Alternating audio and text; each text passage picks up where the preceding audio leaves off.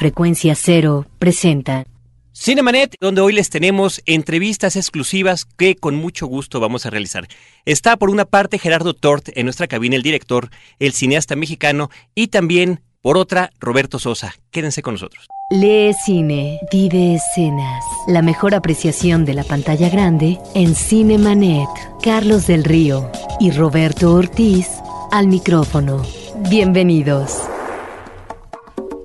Bienvenidos sean todos ustedes, Cinemanet por supuesto. Roberto Ortiz, ¿cómo estás? Pues muy bien, antes de comenzar el programa, Carlos, eh, eh, quiero a nombre de todo el equipo de Cinemanet enviarle un saludo muy fuerte a tu madre, que sabemos que en estos días ha estado hospitalizada, que ha sido operada y que deseamos que se recupere muy pronto. Te lo agradezco, Roberto, de corazón a todo el equipo, muchísimas gracias. Gracias por el saludo. Ya tiene mi mami una semanita ahí en el hospital, una intervención muy fuerte, terapia intensiva, terapia intermedia ya va de avance, pero eso no le impide escuchar Cinemanet, estar con nosotros y mamita de corazón, que, que todo siga bien, échale ganas, sabemos que está sufriendo mucho, pero aquí estamos todos, todos para ayudarte. Muchas gracias. Gracias Roberto. Vamos a arrancar con todo lo que trae este programa y yo quiero darle la bienvenida, el agradecimiento por estar con nosotros en Cinemanet a Gerardo Tort, nuestro invitado. Claro, muchas gracias Roberto Carlos por el espacio. Una disculpa de que la semana pasada no pude acercarme por acá, pero bueno, aquí estamos y la verdad muy contento.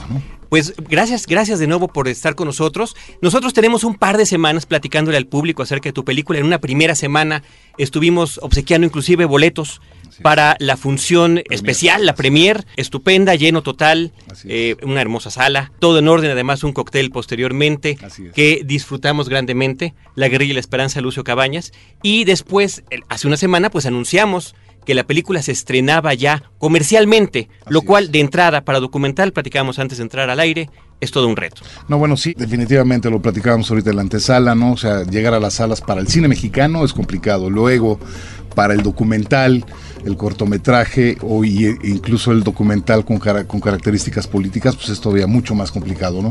Así que yo sí considero un logro el poder haber generado este espacio y que la película pues haya, ido caminando y encontrando ventanas diferentes. ¿Quién lo iba a decir? Aunque sabemos que este documental ingresa a las pantallas mexicanas, en este caso de la Ciudad de México, con tres copias, bueno, tres copias de un documental cuando sabemos que es difícil el documental cuando el gusto del público en su mayoría es básicamente de ficción.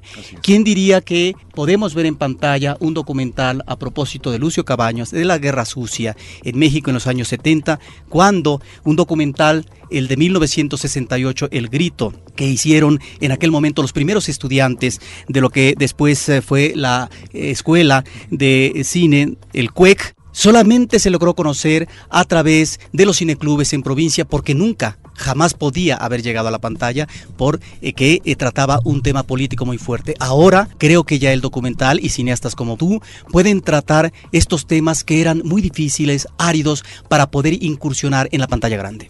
Sí, Roberto, tienes mucha razón. Mira, yo creo que ahí hay una, una gran ganancia de parte de la sociedad civil.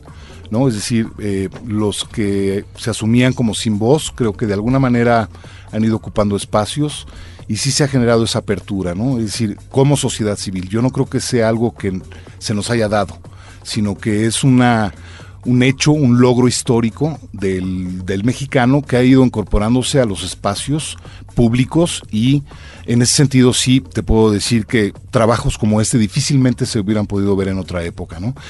Pero insisto, no es algo que nos hayan dado, sino creo que es a través de muchas generaciones, ¿no? Y gente que incluso ha dado la vida.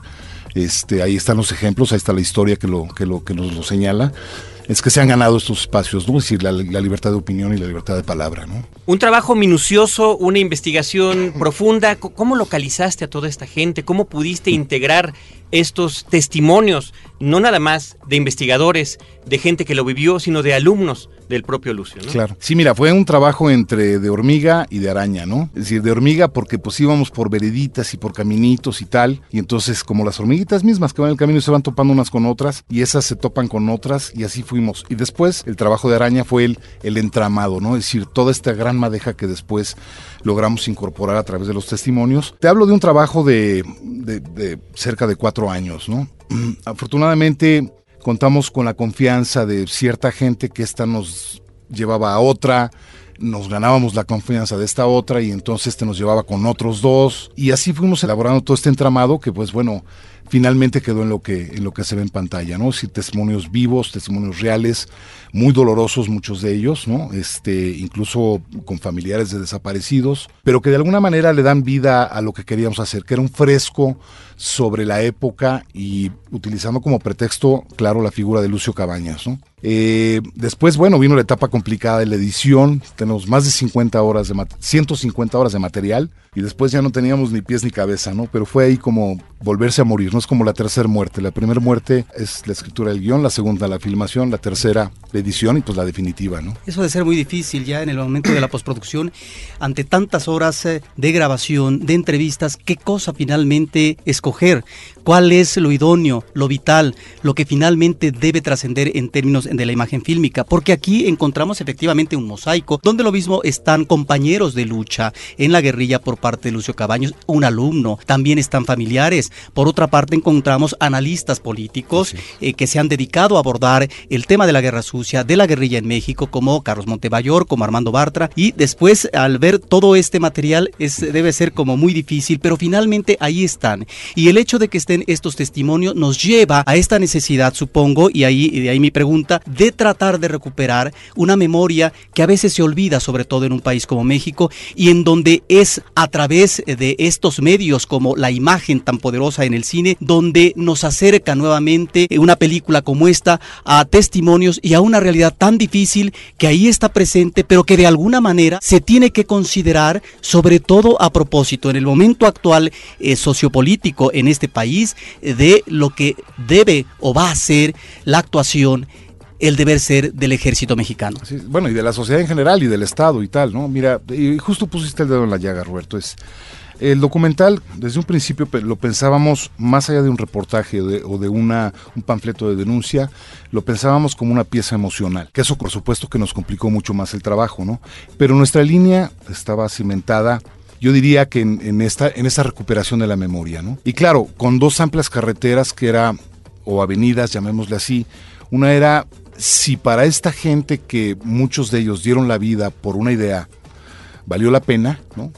Y por otro lado, cuáles son los ingredientes que se requieren para la gestación del héroe, de, la leyenda, ¿no? Del mito, eh, en este caso de Lucio Cabañas, ¿no? Y en este, digamos, en esta, en esta amalgama de estas dos vertientes, sí está la idea de, de replantearnos el país que estamos forjando, ¿no? el concepto de justicia, el concepto de democracia, ¿no? el concepto de sociedad civil, del poder, y en ese sentido, hacia dónde estamos llevando, porque está en nuestras manos, ¿no? Esto que le llamamos México, aún, ¿no? Ahí lo dejo como puntos suspensivos. Gerardo, y, y para continuar con esos puntos suspensivos, y a propósito de las distintas presentaciones que ha habido de tu película, ya desde que se terminó, ¿cuál es la reacción, sobre todo de las nuevas generaciones, que ven la cinta y que dicen yo no sabía de esto, no me lo imaginaba, no sabía que era guerra sucia. Justo eso, justo me ha tocado en varias presentaciones, ¿no? Donde los jóvenes, eh, de pronto, bueno, estudiantes de ciencias políticas o de, lo que sea, ¿no? Me ha tocado el Morelia en el estreno mismo en el 2005. Chavos decían, ¿cómo es posible? O sea, pareciera que estás hablando o de Chile o de Argentina o de Irak o de Irán o de decir, como de una distancia en el tiempo, como si esto no fuera México, ¿no? Pero lo más interesante es, sí invita a la reflexión, pero después esta sensación de, bueno, ¿qué sigue? Es decir, ok, ya entendimos, esto fue en los 60, 70 y 80, ahora, ¿qué sigue? Y bueno, mi propuesta es que sigamos pensando y que traigamos a la mesa los temas sobre el país que queremos, ¿no? Es decir, condeno la violencia, pero la violencia tiene una raíz, tiene un origen. Y para mí es quizá mucho más violento el que no se ejerza y se atienda a las primeras necesidades de la población en general. Tenemos más de 50 millones de, miserables, no de pobres, sino de miserables, ¿no? Y no hay capacidad, ¿no? O sea, no pareciera que no nos damos cuenta de que existe eso. Eso me parece violento. Ahora, que la gente tenga que reaccionar violentamente para solicitar sus necesidades primarias, me parece también, bueno, pues, es entendible, no justificable, pero es entendible, ¿no? La violencia como una táctica de lucha, de reivindicación, de cambio del aparato socioeconómico en este país, la violencia por parte del ejército que trata de aplacar, de fustigar estos movimientos que finalmente están reclamando una situación, como tú dices, de injusticia, de pobredumbre y de muchos millones de gente que desde hace años viven en la pobreza o la extrema pobreza. Creo que en este año, felizmente, bueno, eh, aunque eh, apenas se exhibe en la pantalla grande, la película de Lucio Cabañas que tú hiciste, pues eh, surgió, digamos, hace ya más tiempo, pero en este año, felizmente, vemos en la pantalla grande dos películas que se conectan muy bien y que creo que están abordando, y ahí está la preocupación de los creadores de cine, una situación muy específica. En el caso tuyo, la guerrilla, pero también en el caso de El Violín, creo que aunque el planteamiento por parte del cineasta es de corte universal, creo que local, regionalmente, podemos ubicar, identificar en esa película una realidad terrible que es la guerrilla. La guerrilla en México y también la situación de represión a través de tres generaciones. Creo que una película se complementa con otra a propósito de esta necesidad de poder exponer situaciones que difícilmente podían introducirse en la pantalla grande del cine mexicano. Sí, así es, Roberto, pusiste otra vez el dedo en la llaga y efectivamente las considero hermanitas, ¿no? Es decir, la otra pues apuesta a la ficción y desde la ficción pues bueno, estás, este, inventas un poco la realidad para que eso funcione, ¿no? Aquí en el documental tenemos que ser mucho más apegados a lo que, a lo que, a lo que pasó. Pero fíjate que hay un dato extra, curiosamente en este, en este camino, en este largo andar desde el 2001 que empezamos este trabajo, me he encontrado con que curiosamente hay muchos hermanitos, o sea, no son estas dos nada más. Estas dos quizás son las que han podido dar un brinquito, ¿no? Es decir, y llegaron a la pantalla y pudieron ir al, al, extranjero a festivales y pudieron generar cierta crítica, ¿no? Pero hay muchos trabajos que se están generando eh, de compañeros oaxaqueños en la Sierra de Guerrero, ahorita la lucha por la presa de la Parota, es decir, pero que está como vinculado a los movimientos sociales y que tienen un arraigo eh, esencialmente campesino. Desafortunadamente esos trabajos no llegan a las, bueno, ni siquiera a festivales o a, otro tipo de ventanas, ¿no? Pero sí me he encontrado, Roberto, curiosamente, con que hay una preocupación. En ese sentido mi reflexión me lleva a decir, bueno, los cineastas somos eh, llamémosle así, aunque suene sangrón, los creadores somos eh, una especie de termómetro de la sociedad, ¿no? Es decir, somos como los que recopilamos las historias que andan rondando por ahí. ¿no? Y, de alguna manera las recuperamos y salen a la luz pública, ¿no? No, en mi caso particular no me considero como descubridor del libro negro, sino me considero nada más un portador de una preocupación general que creo que por ahí anda, ¿no? Después de los hechos de Atenco, de lo de Oaxaca, de la gran tentación, como que la represión sea la razón y la motivación para reprimir los movimientos sociales, a mí me parece que hay que volver a revisar esa época, ¿no? Sí creo que ha estado dormido en el inconsciente colectivo lo que pasó en esa época y no está lo suficientemente revisado.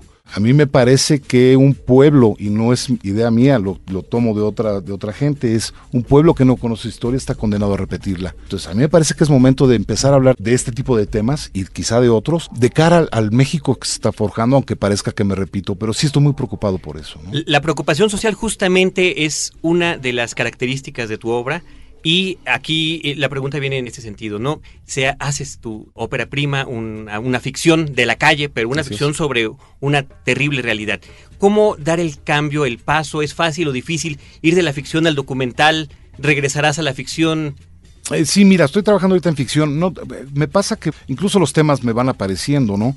Eh, curiosamente, eh, La Guerrera Esperanza, el origen es una ficción eh, Marina Stavenhagen, mi guionista, no digo mía de mi propiedad, sino mi compañera guionista, este, empezamos a trabajar sobre una, sobre una ficción que tiene que ver con los años de la Guerra Sucia, pero contada desde el presente. Justo empezamos, cuando terminamos de la calle, a platicar sobre a qué le entrábamos, ¿no? Y nos metimos al tema. Claro, al meternos a los, y también un poco siguiendo la experiencia de la calle, al meter las manos, ¿no? Este, en el caso de la calle, con los niños de la calle, y en el caso de, de la Guerra Sucia, con los protagonistas, o sea, es guerrilleros, intelectuales y tal, pues bueno, de pronto la figura de Lucio fue brotando y el tema mismo, ¿no? Por todos lados.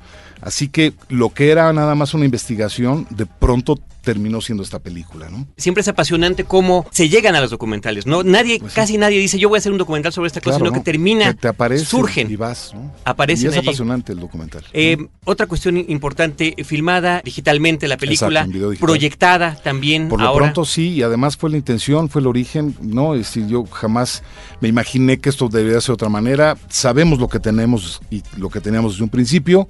Dijimos, ¿para qué crecer esto? ¿no? Es decir, mejor que la película como está encuentre su público.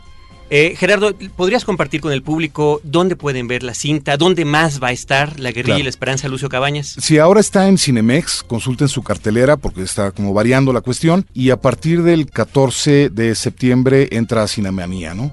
Entonces es cuestión de que le echen una ojeadita y pues bueno, los invito cordialmente a que la vean y a que platiquemos de este país.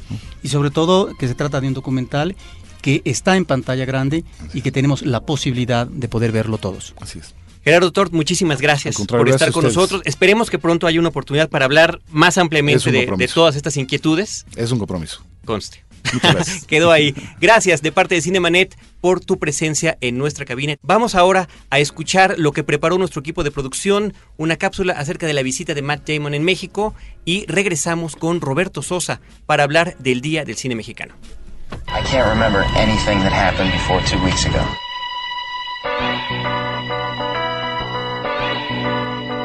Con motivo del estreno de la cinta Born el Ultimatum, Matt Damon visitó México y en conferencia de prensa nos habló, entre otras cosas, de su experiencia con el director Peter Greengrass, los directores con quienes quisiera trabajar y algunos futuros proyectos.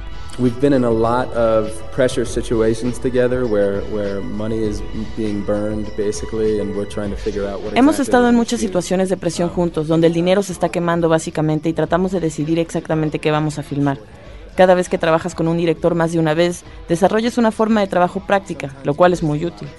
Algunas veces pierdes mucho tiempo en juntas en Hollywood o hasta en el set siendo diplomático con alguien y tratando de encontrar formas eufemísticas de decir lo que realmente quieres decir.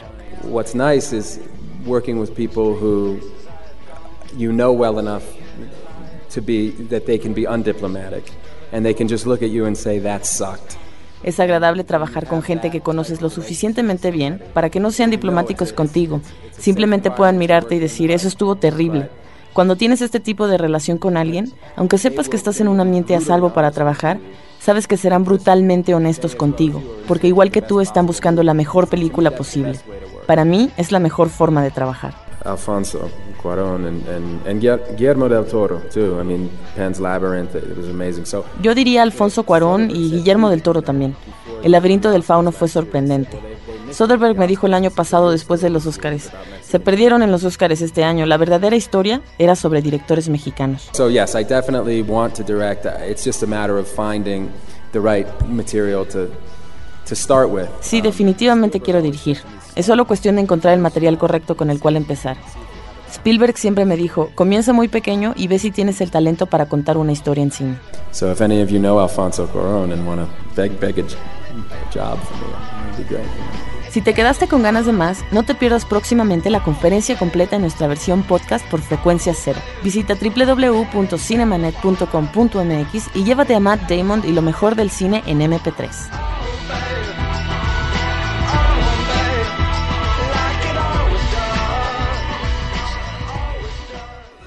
No te quedes fuera de foco. Cinemanet regresa en un instante. Porque sentirse bien es cuestión de decisión. Frecuencia positiva. Un podcast de frecuencia cero. Pláticas íntimas a puerta abierta. www.frecuenciacero.com.mx Ahora, diseñar y hospedar su página web será cosa de niños. En tan solo cinco pasos, hágalo usted mismo sin ser un experto en Internet. Ingrese a suempresa.com y active ahora mismo su plan. Suempresa.com, líder de web hosting en México. Si quieres viajar de manera muy económica, escucha Pasajeros con Destino, un podcast de frecuencia cero para convertirse en un verdadero ciudadano del mundo. www.frecuenciacero.com.mx Fin del flashback. Estamos de regreso. Después de esta pausa de lo que hizo Matt Damon aquí en nuestro país y que después tendremos, por cierto, un podcast especial al respecto, le queremos dar la bienvenida ahora a Roberto Sosa. Estamos de manteles largos en Cinemanet, de verdad. Todavía no llega el 15 de septiembre, pero estamos eh, celebrándolo de manera anticipada. Roberto, un actor que pues no para de trabajar, ¿verdad, Roberto Ortiz? Pues no para de trabajar, pero además lo que sorprende es que uno diría, bueno, ya Roberto Sosa seguramente es un actor consumado porque no solamente ha estado en cine, en teatro, tiene una trayectoria importante, sino que nos enteramos precisamente hace un momento eh, por él mismo que sigue estudiando y en ese sentido me parece admirable que un hombre se siga preparando a propósito de los retos que significa la actuación. Bienvenido a Cinemanet. Gracias, Carlos Roberto. Buenas noches. Este, sí, pues con muchísimo gusto andamos por aquí saludando a todos los radioescuchas de Cinemanet. Es un gusto estar aquí, que ya llevan más de año y medio, me parece. año y medio con el podcast, un año hace poquito, en el mes de agosto aquí en, el IMER. Muchísimas felicidades por ello. Y sí, estamos aquí de manteles largos también porque resulta que este mes tenemos la intención de por quinto año consecutivo celebrar al cine mexicano. ¿De qué manera? Eh, Cinemar, junto con IMCINE y otras distribuidoras, se han organizado desde hace cinco años para tratar de implementar el 13 de septiembre como Día del Cine Mexicano. Y yo creo que el que se produzca cine en México ya en sí mismo es un hecho digno de celebración. Y si tenemos la oportunidad un día al año, como es en este caso, de por 10 pesos ir a cualquier sala cinematográfica y ver una de las producciones que se realizaron en estos últimos 12 meses, creo que vale la pena celebrarlo, creo que vale la pena asistir, apoyar al cine mexicano, porque estos 10 pesos que vamos a pagar en taquilla van a ser redituables para poder seguir invirtiendo en la producción cinematográfica. Ahora, en estos cinco años, eh, Roberto, ¿hay eh, alguna evaluación sobre la asistencia que finalmente se tiene en estas salas y si realmente se está alentando esta presencia del público en ese día específico? Mira, Roberto, yo el dato concreto como para decírtelo no te lo podría dar porque nada más eh, engañaría al radio escucha. Sí creo que el hecho de que sea un quinto año es significativo en la medida en que ha tenido respuesta. yo traigo por aquí mi acordeón, en, si me dejan leer. Por favor para, darles los títulos de las películas que se van a presentar. Ah, muy bien. Que no son pocas. Y yo creo que en este sentido, ahí es donde podemos de alguna manera tener como una noción de la respuesta que sí ha habido en años anteriores. No porque el cine que se esté produciendo en este momento sea gracias a este día del cine, pero sí definitivamente creo que en este momento todo tipo de apoyo solidario que podamos brindarle a la cinematografía nacional es en aras de que se siga produciendo cine. Muchas veces de pronto la queja el llamado o el pedimento que escuchamos seguido es ¿por qué no se produce más cine? Y te voy a mencionar brevemente la lista de películas que se van a presentar este día, el 13 de septiembre. Es Kilómetro 31, Niñas Mal, Laberinto del Fauno, Cansada de besar sapos, Búfalo de la Noche, Fuera del Cielo, Así del Precipicio, Cañitas, El Violín, Guadalupe, Cuando las cosas suceden, Morirse en Domingo, Entre Caníbales, Corazón Marchito, La Última Mirada, Efectos Secundarios, Más que nada en el mundo, Tú te lo pierdes, Julio César Chávez, Y tú cuánto cuestas, Drama Mex, Dios o Demonios, Mezcal, La Virgen de la Lujuria, Bienvenido Welcome 2, Noticias Lejanas, La Canción del Pulque, Vueltas del Citrillo, Sangre, Heréndira y Kikunari, Solo Dios sabe, Santa Muerte, El Cielo Dividido, La Vida en Cortos, Eros una vez María es una gran lista. Es una gran lista de No alcanza el aire para mencionarlas. De verdad. Y yo creo que esto es maravilloso porque, insisto, si no, gracias a estos 10 pesos que durante 5 años en este día hemos aportado como espectadores para que se siga produciendo cine, sí creo que cada año eh, está habiendo mucha más producción cinematográfica y ello evidentemente nos tiene que elevar el nivel cinematográfico en el país que finalmente a todos conviene, que las películas valgan la pena, que se vendan, que se, que se exhiban y que nos gusten porque tenemos efectivamente un problema en términos de la distribución y la exhibición. Algunas eh, de las películas del cine mexicano, o diríamos bastantes, no llegan a la pantalla grande, no se exhiben comercialmente y solamente las encontramos, las localizamos y podemos verlas a través de los circuitos culturales, Cineteca Nacional, Filmoteca de la UNAM, etcétera. Los festivales o los festivales. De tal manera que en esta ocasión creo que es una oportunidad para revisar y poder ver aquellas películas que para nosotros como espectadores se quedaron en el tintero. Cine de calidad existe. Precisamente el día de ayer conocíamos al director Enrique Beñé, cuya película de eh, Dos Abrazos no solamente recibió el premio como mejor dirección en Guadalajara, sino al mismo tiempo en Nueva York recientemente. Acabamos de enterarnos que Malos Hábitos, la ópera prima de Simón Bros, acaba de obtener también un premio en el Festival de Montreal, que la película Partes Usadas, premio Glauber Rocha, lo gana Aaron Fernández en el mismo Festival de Montreal. ¿Qué quiere decir? Que el cine mexicano no solamente se está produciendo, sino que está obteniendo premios, reconocimientos por su producción, por el nivel actoral, por el nivel de dirección de sus temas, etcétera pero desafortunadamente no llegan a la pantalla. Sí, definitivamente. Estoy de acuerdo contigo. Por eso yo creo que sí es importante que cuando tengamos la posibilidad de verlas en la pantalla grande, las películas, sí acudamos a ese llamado, porque finalmente sabemos que el cine forma parte de un mercado y el cine no existe en la medida en que no se vea, en la medida en que no sea exhibido, en la medida en que no tenga posibilidad de distribución. Y por eso estamos haciendo este llamado, para que acudamos el 13 de septiembre a, las salas de Cinemark y por solo 10 pesos podamos ver estas películas. En la sala de Cinemark, donde quiera que haya algún Cinemark. Donde quiera que sean. Esto es a nivel nacional. Ahora, es una cuestión, eh, una oportunidad única de ponernos al día con las películas recientes del cine mexicano por hacer un maratón. Porque además, por 10 pesos. Exacto. 10 pesos por película es de verdad, no es nada más un regalo. O sea, y, eso, bueno, poquito, digo, por persona que se aporte, además va a la producción de cine nacional. Sí, mira, los que hemos tenido la oportunidad maravillosa de asistir a festivales, sabemos que, por ejemplo, cuando hay un festival de cine, te avientas corridas hasta de cuatro o cinco películas en un mismo día. ¿Y por qué no hacerlo en un momento dado, en una oportunidad de esta naturaleza, si tienes el tiempo, si tienes la disposición y, por supuesto, si cuentas con el interés de aventarte tres películas en un, en un mismo día maratónico que por 30 pesos vas a poderte poner al día, conocer a directores que a lo mejor no tienes mayor referencia de ellos o ir a ver películas de algún director que tienes tú eh, un particular gusto, ¿no? Por él. Y sobre todo cuando eh, ya el cine lamentablemente se ha convertido en eh, la posibilidad para unos cuantos, para cierta clase que está bien remunerada, porque ya el cine en donde tradicionalmente la familia entera iba, resulta muy difícil. En las salas actualmente si consideramos que el precio está ya cercano a los 50 pesos, de tal manera que esto, que es un salario mínimo,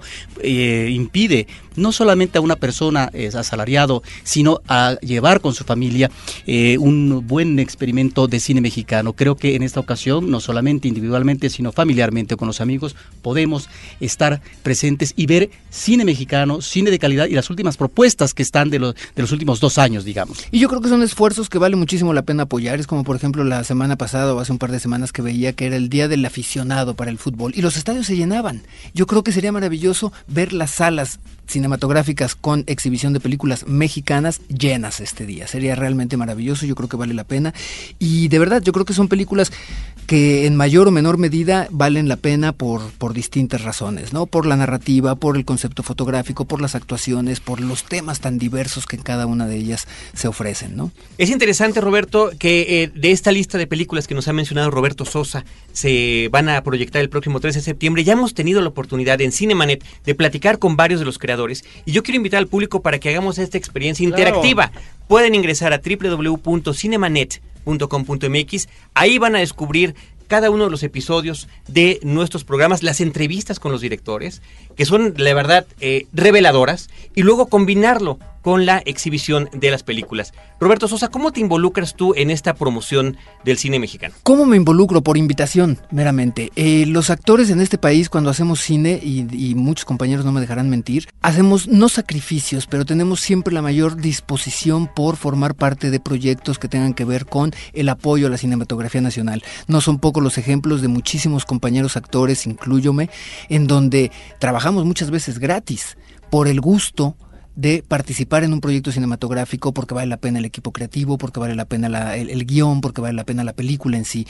Eh, entonces, un esfuerzo de esta naturaleza en donde de lo que se trata es de darle un impulso a la cinematografía nacional, pues no puede uno sino no puede uno permanecer al margen. Yo creo que es una responsabilidad. El trabajo del actor no termina únicamente en el hecho de estar frente a la cámara y crear un personaje. Yo creo que el trabajo del actor va mucho más allá en términos de difundir el trabajo, de provocar, de instar a que la gente se anime y salga a ver los trabajos que hacemos, porque finalmente pues los hacemos para eso, para que se comparte el trabajo con el espectador y el espectador encuentre algo de sí mismo en términos humanos en los trabajos que hacemos, ¿no? Pues uh, bienvenida a esta propuesta y recuerdo, recordamos al público que ahí está para el próximo 13 13, que es además el número de la suerte, el número cabalístico, para que todo el público mexicano aficionado al cine pueda ver cine mexicano, sobre todo cuando el cine mexicano a veces no lo podemos encontrar cotidianamente en la pantalla, sino solo excepcionalmente. Yo quisiera dejar abierta aquí ante los micrófonos de nuestros audioescuchas y con Roberto la posibilidad de que podamos tener una entrevista contigo a propósito de tu trayectoria, que es muy interesante en el cine mexicano, también en ciertas películas internacionales, y que hagamos un podcast con Roberto Sosa y que platiquemos de eso, porque hoy la verdad que en este espacio que de repente se nos hace reducido, pues no nos da tiempo. Ahorita eh, la pura promoción eh, es lo que ha pasado estos últimos minutos, pero Roberto sí queremos platicar contigo de tu trayectoria como actor. Por supuesto, sí, yo hago el compromiso aquí al aire y ya anunciaremos la fecha y organizaremos el tiempo. Eh, y en cuanto lo tengamos, incluso yo subiré a la página que tengo, eh, robertososa.com.mx, el, el vínculo, el link, para que podamos tener este lazo. Me acaban de avisar que de Cinemark hay 10 camisetas que promocionan el Cinemark a la mexicana. Entonces, a los primeros 10 radioescuchas que nos digan el nombre de una de las películas que mencionamos y que van a exhibir en este 13 de septiembre Día del Cine Mexicano, pueden pasar a recoger una camiseta conmemorativa del quinto año del cine mexicano a celebrarse este 13 de septiembre en las salas cinematográficas de Cinemark en toda la República Mexicana. Eres barco además, ¿eh? ¿Una nada más? Oh, una, nada fácil, No, son 10. Ah, una, una, película. Sí, una película. perfecto. el título. Roberto Sosa, gracias por tu presencia. Me da gusto que no te veas tan malo en persona. No. por, ser malo, cobro. perfecto, perfecto. Muchísimas gracias. Vamos a escuchar ahora la cápsula que preparamos eh, acerca de la entrevista con Sebastián Silva, Batán Silva, que nos platicó de su película El viaje de la nona. Esto es el podcast de la semana, la entrevista completa, eso es un fragmento, completa la pueden encontrar en www.cinemanet.com.mx. Nosotros nos vamos despidiendo. Agradecemos a todo nuestro equipo la atención prestada, eh, los, las cápsulas que prepararon, los invitados que nos consiguieron y nos escuchamos la próxima semana con Cine, Cine y más Cine. yo tuve la oportunidad de entrar en una serie de televisión que estaba produciendo donde dirigían Felipe Casals, Julián Pastor y Jorge Fons. Y entré medio de chofer asistente de ellos. Me, fui siguiendo, hubo un rato que me pegué mucho al cine y comerciales francés y como hablo inglés, de repente se dio la vuelta a empezar a asistir a películas americanas. Con Cuarón eh, hicimos muchas cosas curiosamente de colegas, de asistentes. Y pues diría que es estar en el momento correcto, con las suficientes ganas, en la situación correcta. El viaje a la nona sí, es mi ópera prima. Está basado en una situación que se presentó a mi familia. Es la historia de una familia con una abuela muy plantada, de gran personalidad, que en este caso interpreta a Anafelia Murguía. Y el tema es que la nona quiere ir a Italia con toda la familia a fuerzas a conocer el pueblo de su difunto marido, que nunca pudo ir a este pequeño pueblo Santódaro en Italia. Pero la abuela se monta en su macho y a la familia no les queda otra más que llevarla a Italia.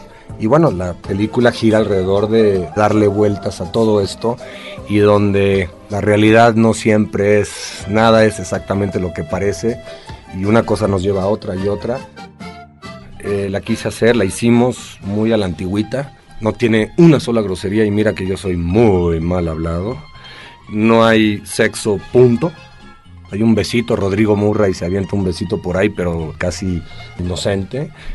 Y violencia, lo más cercano a un balazo se destapa una botella de champaña. Creo que es muy mexicano el que la familia nos importa mucho y no sé por qué lo abandonamos. Todos, religiosos o no, ahí está la Madrecita Santa de Guadalupe. O sea, esta unión, yo creo que es algo muy mexicano, italiano también, que además tiene que ver con la película.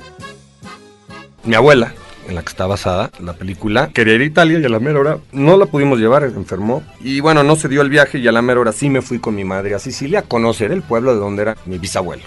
Y bueno, llegamos a Roma y pues nuestra conexión, yo sí tenía lugar y mi mamá no. Y luego, luego, Mago, en la mamá. La señorita agarra de, de, jurarme que no había lugar. Levanta el teléfono.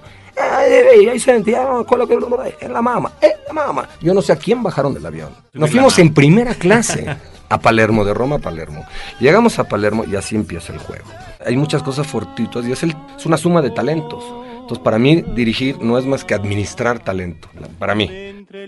Partiendo de que tienes clara la historia y a dónde quieres llegar, ¿no? Y es eso, el cine es, es magia y el buscar estas imágenes es magia.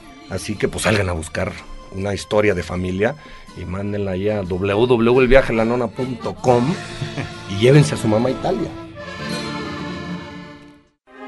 Para todos aquellos que gozan del cine con un sentido diferente, tenemos pases dobles para funciones de la Cineteca Nacional. Escribe a promociones@cinemanet.com.mx y llévate tus boletos para lo mejor del cine internacional con la Cineteca Nacional y Cinemanet.